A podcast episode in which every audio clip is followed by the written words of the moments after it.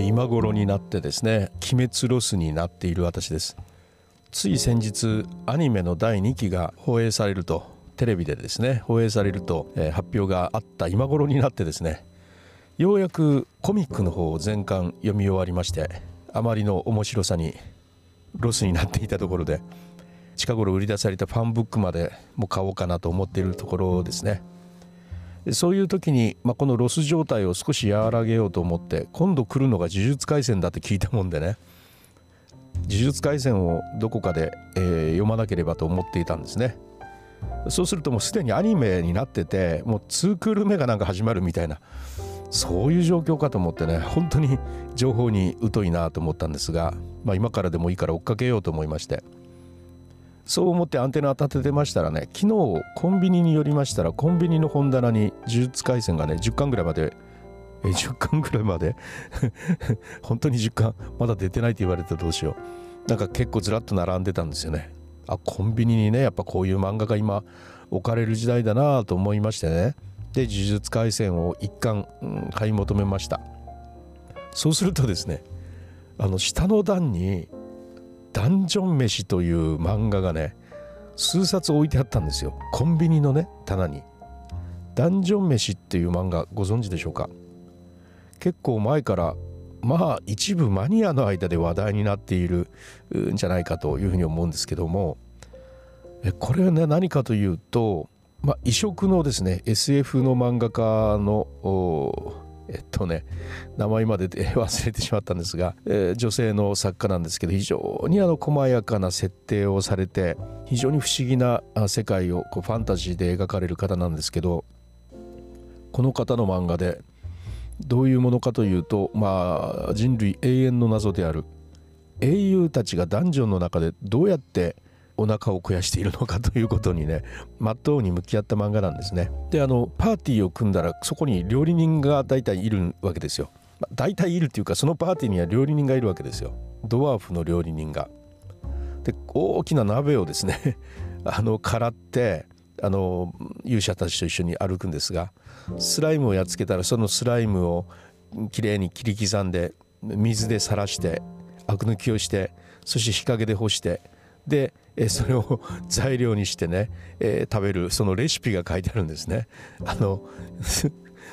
一つ一つですねあの魔物をやっつけたらその魔物の、まあ、特質に合ったあのものを特質に合った料理の仕方で作っていくというね毎回レシピが載っててね、うん、もうクラーケンの何々とかね。絶対絶対あのみんなで作れるものではないんですけれども。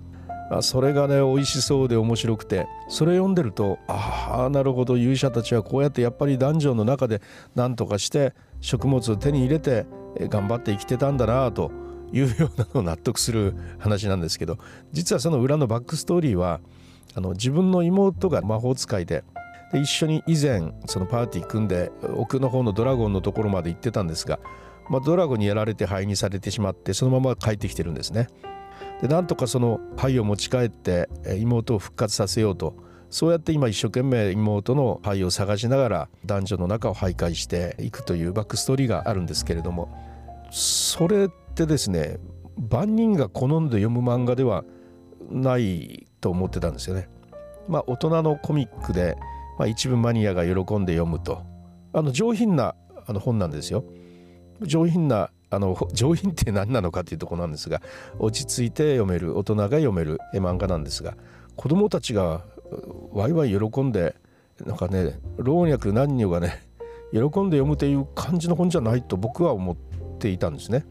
まあ、大人向けの漫画だろうというふうに思っててで僕は前からもう数年45年ぐらい前からですね、え、その本が好きでずっと読んでいたんですが新しいのが出るたびにね買って読んでたんですがそれがまさかコンビニの棚にあるとは思いもしなかったんですよ。びっくりしたんです昨日ね。思わず笑ってしまいました。ダンジョン飯がコンビニにあるって言ってね。コンビニってすごいですね。コンビニの本棚ほんと街の本屋って銘打つぐらいあるなと思って。本当になんかあの売れ筋とかね人気のある本とか子供に大人気とかそういうようなのばっかり置いているわけじゃなくて僕がよく買う量子力学の本とかね科学の本とかそういうような本とかも置いてるんですよね。時々。一体どうなってんだろうね。どうやって先本してるんだろうと思うんですがまそのコンビニのオーナーが先本してるのかそれともねあの本部の方が OK っつって持ってくるのかね。そこよく分かんないんですけどいや感心するような本が時々置いてありますね。だからコンビニの本侮りがたしというそういうようなお話でした。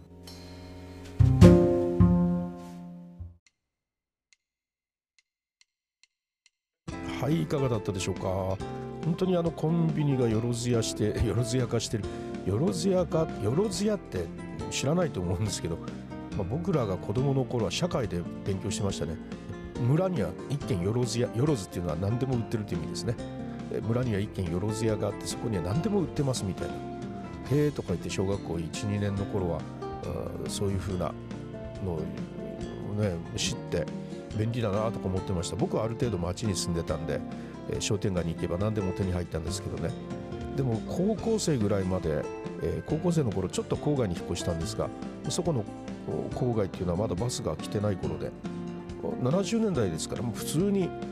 もうね今とそう変わらない生活してるんでパソコンがないとかファミコンがないとかそうスマホがないとかそういうぐらいの違いしかないんですよもう今とはね。でもやっぱその頃よろずやがありましたね村。町外れにね。何でもあるという。へえと思ってましたけどそれが今コンビニという名前をねコンビニというものに変わって、ね、街のあちこちにあるというそういう感じがしております。それではまたルイサルでした。